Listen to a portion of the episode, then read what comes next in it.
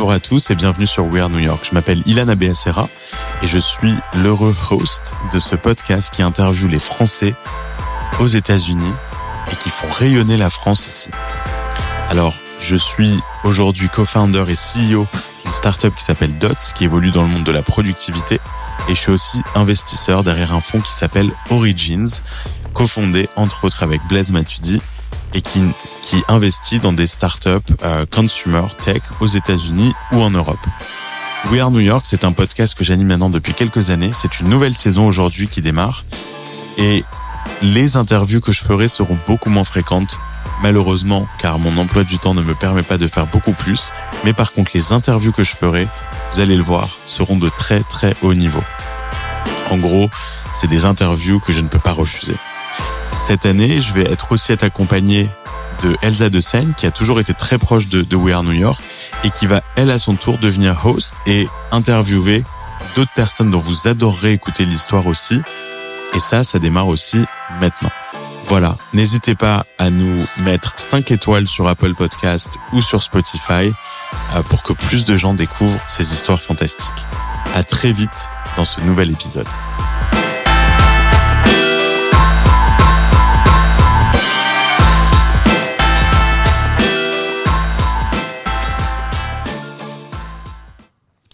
Bonjour à tous et bienvenue dans ce nouvel épisode de We Are New York. Aujourd'hui, je suis en live dans les bureaux. Alors c'est rare, euh, Michel, je le dis euh, dès le début, la plupart des, interviews que j'ai faites ces dernières années, c'était euh, sur Zoom.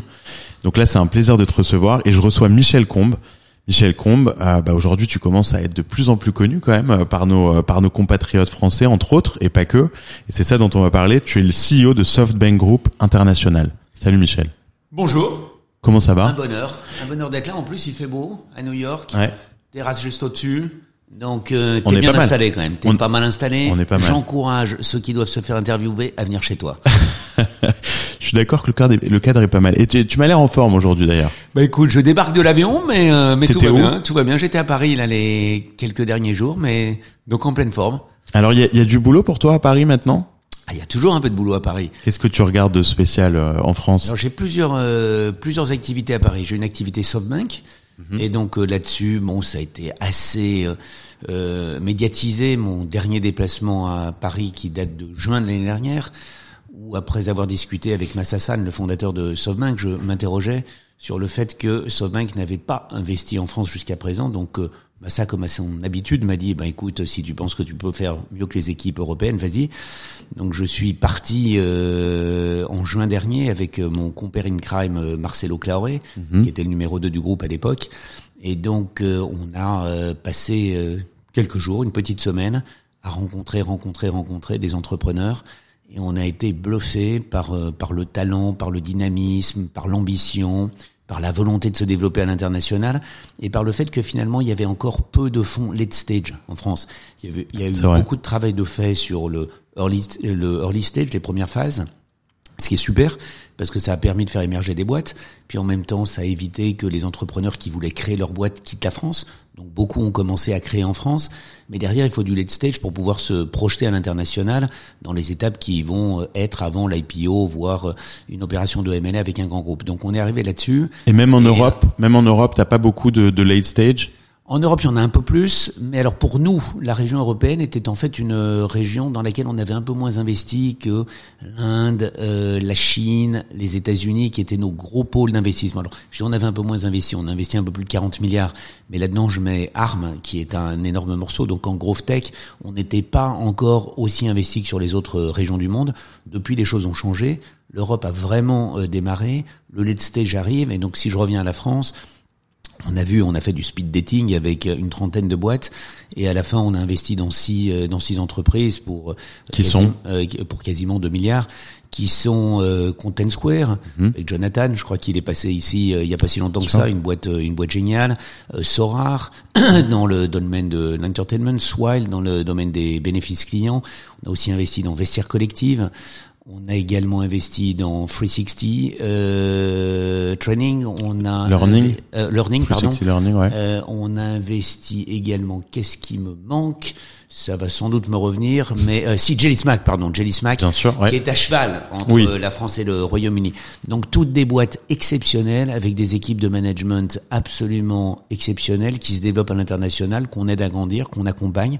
Donc ça a été euh, vraiment un voyage intéressant. Donc je retourne évidemment maintenant en France euh, puisque je suis sur le board de quasiment toutes ces entreprises. Donc euh, j'en accompagne le développement. Et puis pour identifier de nouvelles euh, entreprises, puisque tous les jours, alors il y en a certaines qu'on n'a pas fait, soit parce qu'on les a ratées, soit parce qu'on avait trouvé que les prix étaient un peu élevés, notamment à la fin de 2021.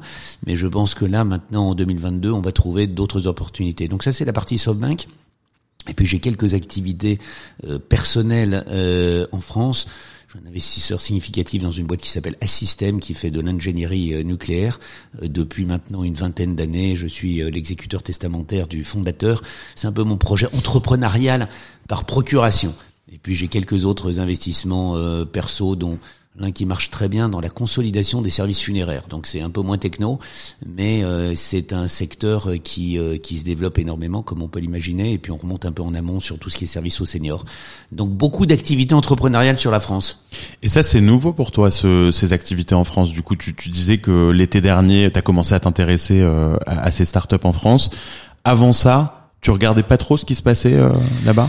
Si, parce que j'ai quand même fait une grande partie de mon parcours professionnel dans des entreprises qui avaient, euh, qui étaient en France, que ce soit Orange France Télécom, que ce soit Alcatel Lucent, euh, que ce soit Altis avec SFR. Donc euh, j'ai quand même suivi pas mal. J'étais sans doute plus spécialisé à l'époque, euh, donc plutôt télécom, télécom, télécom. Mais ceci dit, Alcatel Lucent c'était aussi un peu la techno, donc je regardais un tout, je regardais un peu. Mais c'est vrai qu'après je suis parti, je suis parti, je suis parti en Suisse pour Altis, puis je suis parti aux États-Unis pour pour Sprint et maintenant pour SoftBank. Et donc, euh, les choses ont beaucoup bougé au cours des, euh, des 3, 4, 5 dernières années. Les pouvoirs publics ont fait beaucoup, à la fois en termes de réglementation, que ce soit sociale, fiscale, etc., pour attirer les talents ou pour maintenir les talents en France. Ils ont fait aussi euh, beaucoup en termes de financement avec euh, la BPI et des, euh, des entités de ce type. Et derrière tout un tissu qui s'est... qui s'est développé et j'avoue avoir été moi-même un peu surpris par le dynamisme et la qualité du tissu entrepreneurial euh, français. Donc ça m'a vraiment amené à me repositionner de manière plus forte. Je faisais mes petites affaires à moi, donc je t'ai mentionné les deux les deux entreprises. Je suis aussi dans quelques fonds qui investissent dans de la tech, qui marchent euh, qui marchent très bien. Mais j'avais un regard un peu plus éloigné en plus parce que j'étais un peu plus occupé par euh, certains dossiers un peu lourds que j'ai eu à traiter au cours des des années qui viennent de s'écouler. Donc j'ai redécouvert ça, j'ai redécouvert cette dynamique et ça m'a donné envie d'investir plus euh, de temps, euh, plus d'argent de la part de, de SoftBank et de faire de la France et de l'Europe l'un des euh, d'un horizon géographique majeur pour le groupe dans les années qui viennent. Qu'est-ce que tu as utilisé comme argument pour vendre à Massa euh, le- le- l'investissement dans des euh, dans des euh, dans des scale-up euh, françaises? Bah, Massa, Qu'est-ce c'est que tu as mis en avant Massa, c'est pas très difficile euh, au sens où, d'abord, je connais Massa moi depuis des années puisque je le connais depuis 2007-2008 euh, quand euh, j'étais chez Voda et qu'on lui a vendu euh, Vodafone Japon, qui est devenu SoftBank Keke, qui est un peu la machine euh, qui a été pendant des années la machine à cash du groupe. Et donc depuis 2007-2008, euh, je le connais, on a une relation assez forte. Plusieurs reprises, il m'avait demandé de le rejoindre. Ça s'était pas fait jusqu'à 2018 quand j'ai rejoint Sprint. Donc euh, relation assez forte. Donc je pense que il, euh, en tous les cas, il m'écoute quand je dis, euh, quand je lui parle de certains sujets, et il y a une, il y a une bonne, une forme de, de bonne relation entre nous deux. Qu'est-ce que j'ai mis en avant? J'ai mis en avant ce qui lui importe quand il investit dans des boîtes, c'est-à-dire un, euh, la qualité des projets. Et donc il y a des projets de, de grande qualité, j'en ai cité euh, certains, mais qui ont réussi à faire émerger des idées assez originales. Deux, la qualité du fondateur et des équipes managériales. Et on a quand même de par notre système de formation, de, de par euh, la qualité de, nos formations, je pense qu'on a des, des, des personnes de très très très grands talents euh, qui allient tech et business, qui allient maintenant les, les études sont beaucoup plus internationales, donc euh, qui ont une dimension internationale, qui ont une volonté de se projeter à l'international qui était peut-être pas euh, aussi forte il y a encore quelques années parce que le système français était un peu plus euh, recroquevillé sur euh, sur lui-même. Et puis la dernière chose, c'est euh, le potentiel de développement de ces boîtes. Donc il faut que le projet soit de qualité, il faut que l'équipe de management soit forte. Il faut que les boîtes aient déjà de l'attraction, euh, de l'attraction commerciale, puisqu'on intervient plutôt en late stage. Et donc le fait que maintenant il y ait tout un paysage du early stage en France qui a permis à ces entreprises de commencer à se développer, et puis derrière que euh, le marché soit large enough pour qu'on puisse en faire des unicornes, des décacornes et peut-être des boîtes qui iront jusqu'à 100 milliards. Et donc on voit assez vite les business models qui vont pouvoir se développer au-delà des frontières françaises. Nous, ce qui nous intéresse, c'est des boîtes qui peuvent scaler au-delà de la France. Et donc on peut accompagner en Europe, qu'on peut accompagner en Asie, qu'on peut accompagner aux États-Unis, puisque c'est ce que SoftBank amène. C'est cette capacité à accompagner les entrepreneurs. Et si tu parles demain un Jonathan, si tu parles demain un Loïc, si tu parles demain un Nicolas, ce qu'on leur amène, c'est vraiment la possibilité de se développer et de grandir à l'international. Et, et vous, l'Europe vous intéresse comme marché? C'est-à-dire que tu pourrais investir dans une scale-up française qui a déjà un très gros concurrent aux États-Unis ou en Asie? Oui, parce que alors euh, c'est souvent d'ailleurs c'est souvent des discussions qu'on a avec euh, les, euh, les entrepreneurs dans lesquels on investit. C'est on est, je dirais, on n'a pas vocation à être l'actionnaire majoritaire de ces de ces boîtes. Donc nous on a plutôt vocation à investir dans un grand nombre d'entreprises. Aujourd'hui on investit maintenant dans un peu plus de 300 entreprises. Donc je pense qu'on est le plus gros investisseur en tech au monde, avec une grille de lecture qui est vraiment intelligence artificielle. Donc comment l'utiliser pour révolutionner les différents secteurs économiques, et on intervient dans des boîtes qui, par essence, peuvent un jour ou l'autre être en concurrence, alors peut-être pas en concurrence frontale dans leur géographie initiale, mais parce qu'elles commencent dans des métiers un peu similaires, dans des géographies différentes, très bien, mais il y a souvent de la place pour euh, plus d'une boîte sur un secteur économique. Puis même, quand on veut se mettre un peu trop de restrictions, c'est difficile, parce que toutes les boîtes dans lesquelles on investit, même si elles sont déjà mûres pour le late stage, leur business model, il va évoluer. C'est-à-dire qu'elles démarrent sur un secteur et une géographie, elles vont se propulser sur d'autres géographies, elles vont probablement devenir multisectorielles. Donc à un moment ou à un autre, oui, elles peuvent se retrouver en concurrence avec d'autres boîtes du portefeuille. Mais en même temps, elles peuvent aussi euh, développer des partenariats avec les autres boîtes du portefeuille. On fait beaucoup de networking entre nos entreprises pour qu'elles apprennent. Quand je développe un nouveau business model en France, bah, si ce modèle existe déjà un tout petit peu ailleurs et si mon investisseur par ailleurs connaît bien ce modèle, ça va m'aider, ça va m'accompagner. Donc je pense que c'est, il y a un peu de compétition, de concurrence, tout ce qu'on veut, mais in fine, il y a surtout une énergie positive pour faire croître sa boîte plus rapidement. Et euh, est-ce que est-ce que SoftBank a pour thèse d'investir dans le leader de chaque secteur? Tu vois, on, sait que c'est le cas, par exemple, de Coach ou de Tiger. Tu vois, ils cherchent, ils ont des thèses, ils ont des convictions sur des marchés, ils sont en train de d'émerger, par exemple ils choisissent le leader et puis là ils les accompagnent jusqu'à la fin. Est-ce que vous c'est un peu votre stratégie ou pas nécessairement? Oui, euh, oui, oui. Je vais dire nous donc euh, la stratégie de SoftBank est relativement simple. Donc déjà c'est en termes secteur, on est multisectoriel. Le point d'ancrage, le point important, c'est que ces boîtes utilisent l'intelligence artificielle pour révolutionner le secteur dans lequel elles interviennent. Et si tu veux, c'est un peu, Massa de temps en temps dit, je suis un peu le, le Rothschild de notre période, c'est-à-dire je suis le pourvoyeur d'argent auprès d'entrepreneurs qui vont conduire cette nouvelle révolution industrielle, comme Rothschild l'a fait euh, à la fin des années, euh, à la fin du 19e siècle. Donc c'est l'idée euh, pour que l'AI se développe, pour qu'on pour que cette nouvelle révolution industrielle prenne place, il faut des entrepreneurs de talent, mais il faut aussi des, des investisseurs qui soient prêts à prendre un risque entrepreneurial et les accompagner sur la durée. Donc c'est l'AI, c'est multisecteur, c'est de l'investissement sur la durée.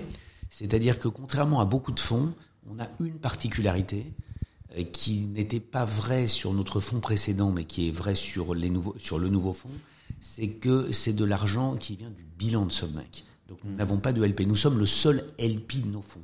Ce qui fait que nous n'avons pas d'horizon de temps. Dans Vision Fund Alors Vision Fund 1, oui. il y avait des LPs. Mais Vision Fund 2, il n'y a pas de il y a que il y a que SoftBank comme LP, ce qui nous donne du temps. Mais Massa a toujours eu cette vision du temps long. Hmm. Euh, donc c'est l'investissement dans Alibaba qu'on a fait au début des années 2000. On est toujours le plus gros investisseur d'Alibaba. Et donc euh, c'est il y a de, la liquidité sur la durée. On peut faire un peu de liquidité euh, de temps, de temps à autre. Mais il n'y en a pas besoin. Mais euh, si si on pense que l'entreprise a la capacité de se développer, on va l'accompagner dans la durée. On amène ce que j'appelle souvent du capital patient. C'est-à-dire qu'on n'a pas d'obligation de sortie ou de liquidité pour rendre l'argent aux LPs. on peut faire on peut monétiser un tout petit peu, on peut lever un peu d'argent sur les actions qu'on a, par exemple ce qu'on a fait sur Alibaba, mais je dirais qu'on accompagne, euh, on accompagne sur la durée. Donc ça, ça fait notre particularité. Je dirais c'est multisectoriel, c'est AI, c'est temps long, c'est late stage. Donc euh, et derrière, c'est effectivement, on va essayer de viser ceux qui ont des, euh, qui ont la capacité de devenir l'un des leaders du marché. Il n'y a pas toujours un seul leader sur un marché donné.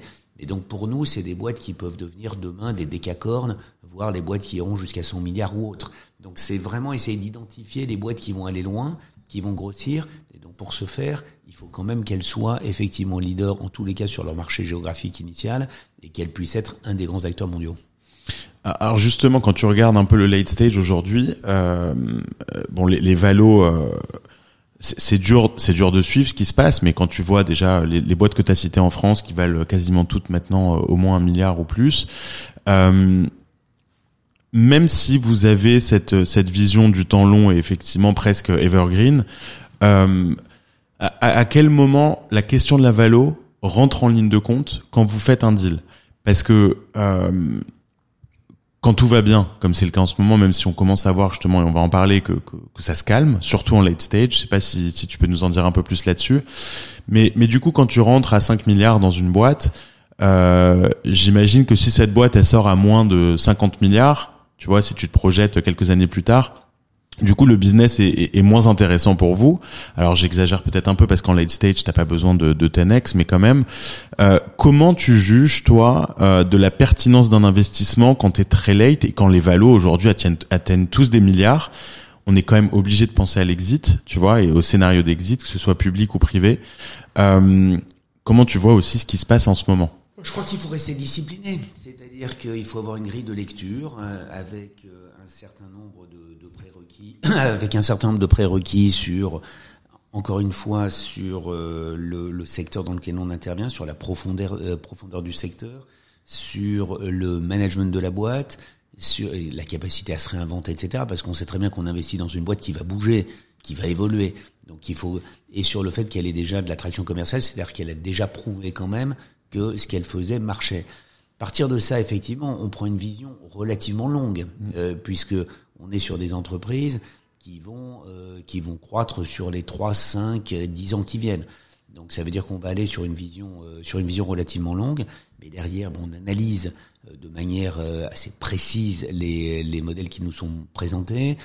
Comme maintenant on est dans un peu plus de 300 boîtes, on a vu quand même beaucoup de modèles, donc on, on sait quelles sont les difficultés pour croître dans un certain nombre de secteurs, donc ça nous donne un certain nombre un certain nombre d'éclairages on a été au départ un tout petit peu challengé sur le thème ah oui mais SoftBank arrivait parfois notamment avec le Vision Fund One avec beaucoup d'argent et sur des prix relativement élevés.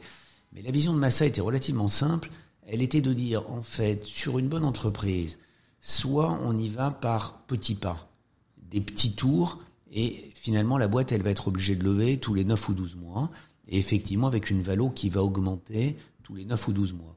L'inconvénient de ce genre de situation, c'est que finalement le management est en permanence en train de lever de l'argent. Ouais. Et donc quand il fait ça, eh ben, il s'occupe pas du développement de sa boîte ou il s'en occupe moins.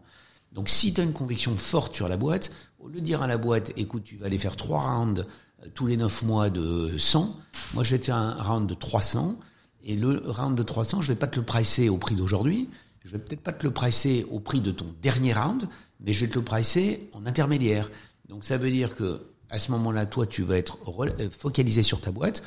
Moi, je vais payer un peu plus cher que ce que tu pourrais avoir aujourd'hui, mais en termes de dilution, tu vas à peu près t'y retrouver par rapport aux trois tours que tu aurais à faire. Donc, c'était un peu ça notre vision. Alors, évidemment, pour faire ça, ça veut dire qu'il faut des convictions. Ça veut dire qu'il faut une vraie vision. Ça veut dire que on se dit ouais, la boîte, elle va être successful, et donc on prend un peu plus de risques et on prend une vision sur sur trois ans. C'est ce qu'on a beaucoup fait. Alors après, encore une fois, il faut rester discipliné derrière, une fois qu'on a eu fait ça, il y a d'autres fonds qui sont arrivés, peut-être parfois avec une grille de lecture un tout petit peu différente, et qui ont commencé aussi à pousser les valorisations vers le haut. 2021, deuxième semestre 2021, euh, il y a un certain nombre de boîtes qu'on n'a pas fait en France, qui sont des boîtes euh, exceptionnelles, mais qui sont parties sur des niveaux de valorisation qu'on n'arrivait pas, pas, à justifier. justifier. Ouais. On n'arrive pas à justifier, donc on a commencé à ralentir un peu, même si en 2021, on a encore beaucoup, beaucoup investi. Après, avec ce qui est en train de se passer dans le monde, c'est clair que on est sans doute encore plus prudent, qu'il y a une décorrélation aujourd'hui entre les valeurs publiques et les valeurs privées, et qui n'est pas très saine, parce que comme tu le disais, il faut quand même aussi qu'on prenne une vue sur la sortie. Donc, quelque part, la valorisation des boîtes publiques nous donne une indication sur ce que les marchés sont prêts éventuellement à payer sur ce type de boîte à la sortie, même si c'est très fluctuant. Mais d'habitude, tu as une certaine corrélation. Donc ce qu'on a vu au cours des derniers mois, c'est que les valorisations publiques se sont effondrées et les valorisations privées sont restées très très très élevées. D'où le fait que le late stage c'est quand même à commencer à diminuer, puisque tout le monde essaye de bien comprendre où va être le point d'atterrissage. Probablement le public a surréagi, mais probablement le privé a sous-réagi. Donc il va falloir que tout ceci s'ajuste. Ça prend toujours un tout petit peu de temps et on va être dans une période intéressante. Il va y avoir un peu un fly vers quality. Nous, on a de la chance parce que beaucoup des boîtes de notre portefeuille s'étaient refinancées en 2021. Donc, ce qui fait qu'elles n'ont pas de soucis de mur de liquidité dans les 12 ou 18 mois qui viennent, donc elles ont le temps d'attendre. Les boîtes qui n'ont pas eu la chance de le faire pour différentes raisons vont se retrouver dans une situation un tout petit peu délicate et on pourrait voir des rounds à la baisse dans les quelques, dans les quelques mois qui viennent, c'est-à-dire des boîtes qui auront un tout petit peu plus de mal à se financer, et avec deux sorties possibles, soit accepter de faire un tour qui sera un niveau de valorisation un peu plus faible, soit pourquoi pas voir revenir un peu de MNS, c'est-à-dire mmh. des, des, grandes boîtes qui vont se dire bah tiens c'est peut-être le moment on a raté le virage techno, on a raté le, le, virage de la growth tech, pourquoi pas acquérir une boîte qui a un peu de difficulté à se refinancer, nous on a du cash, elle elle en a pas, mais elle a le DNA qui va nous permettre de transformer notre boîte. Donc je pense que tout ceci euh, va bouger un tout petit peu dans les mois qui viennent. Mais la réponse à ta question, c'est discipline. Après c'est aussi ta stratégie, c'est ta vision. Euh, il est normal que la valeur de ces boîtes privées soit plus élevée que les boîtes publiques parce que de facto, elles sont sur des phases de croissance beaucoup plus fortes. On accepte en plus de financer cette croissance à rythme, euh, dans un rythme très très très élevé. Donc quelque part, tu payes ça. La seule chose, c'est que ce qu'il faut regarder, c'est les unités économiques sous-jacentes. C'est-à-dire, c'est très très bien que la boîte perde de l'argent dans les euh, dans les 12, 18, 24, 36 mois qui viennent, sous réserve que tu comprends pourquoi elle perd de l'argent, c'est-à-dire qu'elle perd de l'argent pour conquérir des parts de marché, mais que in fine, elle est, il est prouvé que le unit économique sous-jacent du business sur lequel elle est est un unit euh, économique qui est robuste, résilient et qui le jour où on ralentit un peu la croissance, la boîte se met à cracher du résultat et du cash. Et, et est-ce que cette phase-là, elle vous amène à regarder, à descendre un petit peu dans les stages ou pas du tout? Comme tout le monde le fait là en ce moment. Hein. On essaye de rester plutôt dans le late stage, mais comme tout le monde, je dirais que tout ceci devient de plus en plus pour eux. Donc le, euh, les early stage commencent un petit peu ou font des fonds de suivi ou font des fonds spécialisés, soit ad hoc sur un investissement, soit de soit multi-investissement. Nous pareil, alors on a on a testé plein de choses. On a testé le fonds de fonds, c'est-à-dire qu'on investit en early au travers de fonds mhm. qui sont spécialisés sur l'early parce que c'est quand même pas notre métier d'être dans l'early. On le fait parce que ça nous permet de bien comprendre ce qui arrive en early, et puis on le fait parce que derrière tu peux gérer, euh, tu peux nouer des relations avec les boîtes un peu plus tôt. Donc ça, on a on a fait ça. On a, euh, il nous arrive de rentrer dans des séries. Alors on était plutôt DE, de descendre dans C, voire B. Et Sorar, c'est une série B. Alors c'était une série B un peu un peu élevée, on va dire en termes de, de montant, mais c'était une série B.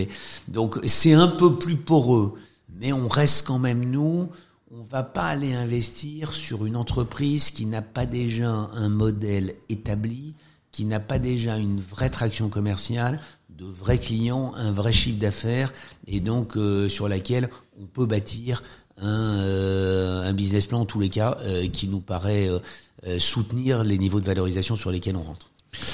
Et justement, on parlait des exits, et c'est vrai que, enfin, ce que tu dis, j'avais pas pensé dans ces termes, mais euh, d'un côté les boîtes publiques qui sont en train un peu de, de, de dégringoler, en tout cas là c'est ce qu'on voit les derniers mois, de l'autre côté les boîtes privées qui continuent à grimper. On en arrive à se demander si du coup l'IPO c'est encore euh, euh, la meilleure exit possible pour les founders, pour les, les actionnaires, etc. Est-ce que tu imagines que dans les prochaines années, euh, alors je, je, sais pas si, enfin t'as as, sûrement suivi, euh, je crois que c'est le Long Term Stock Exchange, le LTSI, qui a été créé par des mhm. entrepreneurs de, la, de, la, Silicon Valley, qui est justement un tout petit peu euh, probablement plus aligné euh, en termes de stratégie. Je trouvais ça intelligent, c'est-à-dire que eux euh, il favorise euh, les objectifs long terme d'une boîte versus euh, les résultats trimestriels. Est-ce que tu imagines que dans les prochaines années, il y a des nouvelles façons en fait de trouver des liquidités pour ces boîtes-là? Bah, Il faudra.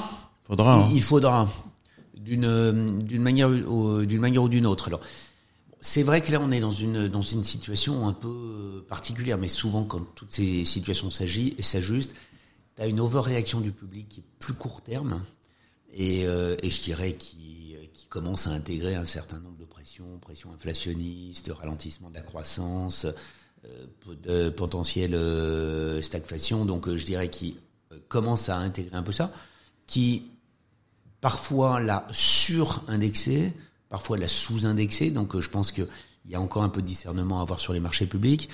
Pour le privé, encore une fois, tu peux avoir un delta, mais il faut comprendre pourquoi tu as ce delta et comment ça va rester, comment tu restes un tout petit peu, un tout petit peu corrélé. D'ailleurs, nous, euh, quand on publie nos résultats, qu'on met, on met nos boîtes en mark to market, donc euh, on est amené à tous les tous les fonds ont eu des résultats un tout petit peu sous pression parce que soit ils sont investis dans du côté et donc évidemment tu prends la valorisation de la boîte côté, mais de plus en plus y compris sur des boîtes privées. Euh, tu fais de l'analyse multicritère et donc tu regardes ce que ton business plan à toi, mais tu es quand même obligé aussi de le confronter aux multiples du, public. Mais donc ça, c'était pas ta question. Sur les différentes sorties, bah, déjà en Europe, on a un problème spécifique à l'Europe. C'est-à-dire que bon, on avait, il y a dix ans, on n'avait rien. Donc, euh, au cours des années qui viennent de s'écouler, on a créé le early stage, donc on a amené le capital nécessaire qui permet aux entreprises de se développer. Donc elles ont commencé à se développer. Mais moi, il y a, je sais pas, il y a 10-15 ans, l'entrepreneur qui voulait créer une boîte, il pouvait pas le faire en France. Parce que l'environnement réglementaire était pas favorable, mais en plus, il trouvait pas de blé. Donc là, aujourd'hui, il trouve du blé. Et je trouve que, par exemple, la BPI a fait un travail absolument exceptionnel. exceptionnel. Mais il n'y a pas que la BPI, euh, les euh, etc., donc euh, tous les fonds. Après, donc maintenant, on arrive à Solid Stage. Donc là, on est venu pour donner les tours complémentaires. Mais ceci dit, ça donne pas encore une sortie aux boîtes. Donc la sortie, qu'est-ce que c'est? La sortie, c'est on peut toujours pousser encore un peu plus le lead stage, mais il y a un moment ou un autre, il va bien falloir s'arrêter. Donc c'est soit bourse, soit M&A. Mhm. Je pense qu'il y aura un peu plus de M&A, c'est-à-dire que je pense quand même que les entreprises réalisent la nécessité d'accélérer leur transformation digitale, les business models évoluent, et donc elles le font soit en interne, mais qu'elles le feront aussi en rachetant des boîtes. Donc ça c'est une ça c'est une sortie. Mais il y en a beaucoup des boîtes traditionnelles qui peuvent racheter euh, ces, ces unicorns? En Europe, on a quand même tissu de très très grandes boîtes qui ont été très très très successful dans beaucoup de secteurs. Donc je subodore qu'il peut y avoir des entreprises qui sont susceptibles d'acheter ces boîtes et qui leur amènent, euh, je dirais, euh, une, une, agilité entrepreneuriale, une agilité de développement, des marques, euh, de, de la dynamique consumer un peu différent. Et puis il y a la partie bourse. Et donc la partie bourse, le problème c'est que on a des marchés boursiers en Europe qui sont pas du tout alignés avec les problématiques de ces entreprises. On n'a pas de Nasdaq avant même le nouveau projet américain qui est plus sur le long terme. Mm. Le Nasdaq, c'est quand même euh, la bourse qui permet à des boîtes de croissance de se financer et donc qui fait venir des investisseurs qui sont prêts à investir dans des boîtes de croissance. Quand tu mets une boîte de croissance euh, au CAC, c'est pas très simple parce que les investisseurs qui investissent dans le CAC, ils cherchent plutôt du rendement, ils vont chercher de la value, mais ils vont pas chercher de l'hypercroissance, donc ils sont pas très à l'aise pour financer la sortie de ces boîtes. Donc, première question, c'est est-ce que doit émerger d'une manière ou d'une autre un Nasdaq européen euh, qui permet aux boîtes de sortir progressivement sur les marchés et de faire venir des investisseurs qui seront plus alignés? Je crois que oui, je suis pas un spécialiste de ces questions, mais je pense qu'en tous les cas, c'est un sujet qui euh, se posera d'une manière ou d'une autre. Est-ce que par ailleurs, il va falloir inventer des plateformes même un peu plus évoluées, différentes, qui vont prendre des visions beaucoup plus moyen long terme que ce qu'on a aujourd'hui sur les marchés financiers je l'espère aussi. Donc il va bien falloir commencer à réconcilier ces horizons de temps, parce que les, boîtes ont besoin de temps. Et dans des phases de transformation ou de transition, tu as besoin de temps. Sinon, les entreprises sont incapables de se, se, de se transformer ou de se restructurer. Euh, donc c'est après, c'est d'autres formes de capitalisme qui arrivent, capital, euh, familial ou des, des grands family office qui peuvent aussi accompagner euh, ces boîtes sur, la durée. Mais euh, donc voilà, donc je pense qu'il faut euh, trouver des investisseurs du temps long qui vont permettre à ces boîtes de continuer, parce que ces entreprises sont en train de transformer de manière massive l'économie actuelle. On est dans une vraie révolution industrielle majeure. Autour de la data, autour de l'internet, autour de la de la 5G, autour de la blockchain, autour de tous ces nouveaux concepts qui arrivent et donc qui vont euh, nécessiter un tout petit peu de temps pour pouvoir euh, se mettre en œuvre. Parce que parce qu'il y a quand même le sujet aussi de alors liquidité pour les investisseurs, mais aussi liquidité pour les, early employees, les fondateurs, etc. Et, et, on arrive quand même à un stade où là aujourd'hui tu es une boîte qui vaut quelques milliards. Euh, a priori, tes investisseurs euh, bah, attendent de toi que tu ailles en bourse euh, dans un an, dans deux ans, dans trois ans. Euh, mais quand tu vois ce qui se passe aujourd'hui, t'as pas envie d'aller en bourse. Et t'as limite peur de, en tant qu'entrepreneur, t'as as limite peur de tout perdre. Aujourd'hui, on a l'impression que ceux qui fournissent de la liquidité, alors ça peut être la early liquidity à des fondateurs quand ils font du secondaire lors d'un très très gros round. Je pense qu'aujourd'hui, ça y est, c'est devenu classique les employés un peu moins. Tu vois, moi j'entends euh, des employés dans des très grosses boîtes qui se disent bon bah j'espère qu'un jour euh, je pourrai vendre mes parts, tu vois. Et c'est pas forcément encore quelque chose qui devient euh, classique de proposer à ses employés de sortir même 50% de ses parts après 4 ans ou 5 ans. Et, et, du coup, ceux qui fournissent potentiellement la liquidité, ça va être des gens comme vous, donc dont c'est pas le métier forcément de faire sortir l'équipe. Euh, est-ce que tu vois un sujet là-dessus? Est-ce que vous vous y réfléchissez? Comment vous voyez ça justement le secondaire tu Alors bien sûr, il y a des sujets. D'abord, encore une fois, c'est pas parce qu'on a un accident conjoncturel, une période conjoncturelle oui, complètement. Que oui, je parle vraiment d'aujourd'hui. Les IPO, euh, là, il se trouve qu'on a un ralentissement euh, très fort sur le premier semestre, mais il n'y a pas de raison que les IPO s'arrêtent. Après, il y a des aberrations, il y a des aberrations des SPAC, etc. Mais là, on allait chercher, on allait mettre sur le marché des boîtes qui n'avaient absolument pas vocation à, aller sur le marché. Donc, euh, alors il y a eu quelques des qui sont très bien passés parce que l'entreprise était qualifiée pour et c'était un outil dans la toolbox pour emmener une entreprise sur le marché. Mm. Mais même si l'outil est bon, si tu emmènes une entreprise qui n'est absolument pas qualifiée pour aller sur les marchés euh, avec euh, cet outil, bah, ça va pas bien fonctionner. Donc, je dirais que tu as toujours quelques aberrations. Les IPO vont revenir et les IPO resteront une possibilité de sortie pour ces entreprises qui trouveront de la liquidité et qui restent pour les entrepreneurs, qui reste quand même un petit peu le, euh, je dirais le, le, rêve quelque part, c'est d'avoir euh, d'avoir développé sa boîte et d'arriver à l'amener sur les marchés pour en faire une vraie boîte standalone qui peut continuer son euh, qui peut continuer son développement. Puis c'est une promesse qui a été faite à la fois aux salariés, comme tu le dis, parce que par les marchés ils peuvent trouver de la liquidité pour eux, aux clients qui aiment bien quand même que l'entreprise devienne cotée parce que quelque mm. part ça rassure. En, euh, augmente, ça rassure, ça veut dire qu'elles ont pignon sur rue, donc il y a un, y a un sentiment à l'égard de l'entreprise euh, de l'entreprise qui change. Et puis enfin parce qu'effectivement c'est un moyen de continuer à financer sa croissance euh, d'une façon intéressante. Et si la boîte a un beau projet, je suis parfois un tout petit peu caricatural, les marchés peuvent prendre une vision un peu plus longue.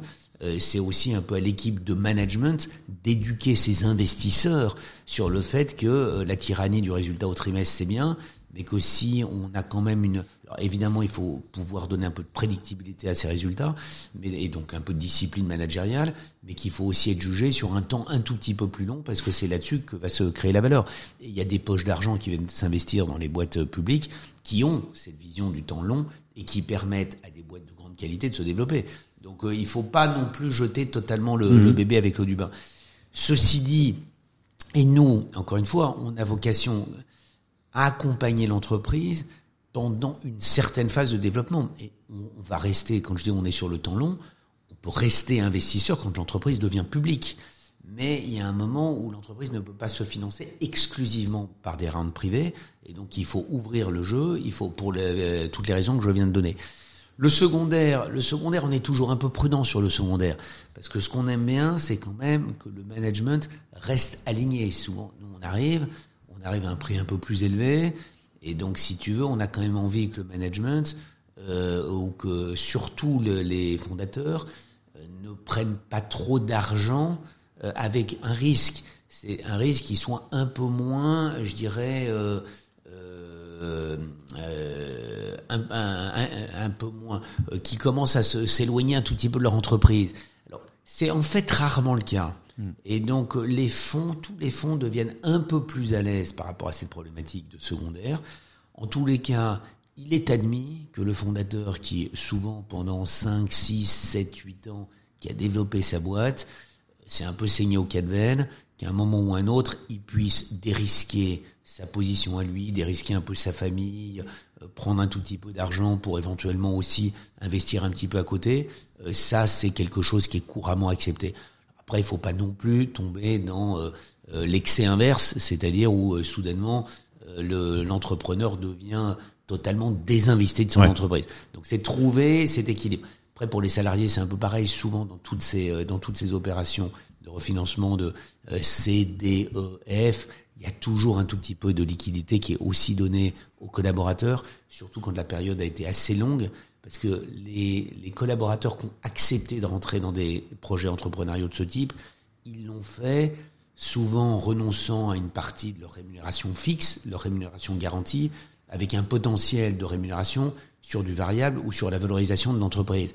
Si ça dure 6 à 8 ans, c'est un peu compliqué. Ce qui était un mécanisme au départ de recrutement devient un mécanisme anti-rétention. Donc euh, il faut de, donc tout ça, c'est des sujets sur lesquels on travaille beaucoup. J'imagine. Les structures de rémunération, les structures d'incentive, les structures qui continuent à retenir les talents, à acquérir les talents nouveaux dont on a besoin et à les aligner sur la performance de l'entreprise et sur l'intérêt des différents stakeholders de l'entreprise, y compris les actionnaires. Donc ça, bien sûr, c'est des réflexions importantes, mais souvent les fondateurs sont très sensibles à ce genre de sujet. Et objectivement, il y a quand même peu de fondateurs avec lesquels on est euh, une bagarre sur on va pas vous accompagner parce que vous voulez prendre trop en secondaire. J'ai rarement, j'ai rarement vu ça. Euh, les a priori, sont souvent assez bien équilibrés. Ils savent ce qu'ils peuvent demander, ils savent le justifier, ils savent nous expliquer pourquoi parfois il y a besoin un peu de secondaire, mais ils savent aussi raison garder. Ben justement, on parle des, fondateurs. Je trouve que c'est un, des sujets euh, les plus intéressants et, et, tu peux nous éclairer sur pas mal de choses. Je sais pas si tu as vu la série euh, We Crashed. J'ai commencé. J'ai commencé. Mais je, je connais bien l'entreprise. Bah, j'imagine, j'imagine justement. Je, voulais en parler un petit peu et euh, et, et, et, dériver un peu sur euh, qu'est-ce qu'un bon founder, tu vois, pour toi? Euh, dans la série, donc pour ceux qui connaissent pas, We Crashed. Bon, on, on, voit la pub partout aux États-Unis. Je sais pas si on la voit en Europe, mais euh, donc sur l'histoire de WeWork. Mm-hmm. Euh, moi, j'avais lu le livre aussi, mm-hmm. Euh, mm-hmm. Billion Dollar Loser. tu vois, aujourd'hui, on entend deux, deux types de de, euh, de réflexion sur WeWork. Tu as ceux qui vont te dire euh, mais c'était un scammer, mhm. Adam Neumann, mhm. le CEO. Et puis tu as ceux qui vont te dire mais non en fait c'était un génie, c'était un mhm. vendeur exceptionnel. Enfin on voit toutes les scènes hein, euh, avec avec Massa dans le dans la série. Et en fait moi ma réponse à ça c'est il a quand même construit une boîte qui a changé le monde dans son dans son domaine. Il a scamé personne. C'était juste quelqu'un qui vendait hyper bien en avance de phase.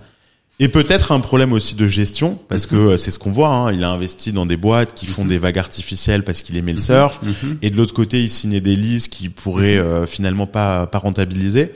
Alors, avant de parler des autres founders, parle-nous un petit peu de, de, de WeWork. Tu vois, qu'est-ce qui vous vous a euh, Est-ce que toi, t'étais dans Non, t'étais pas encore chez SoftBank quand Alors moi, je quand SoftBank a fait l'investissement? Pas chez SoftBank quand SoftBank fait l'investissement d'origine.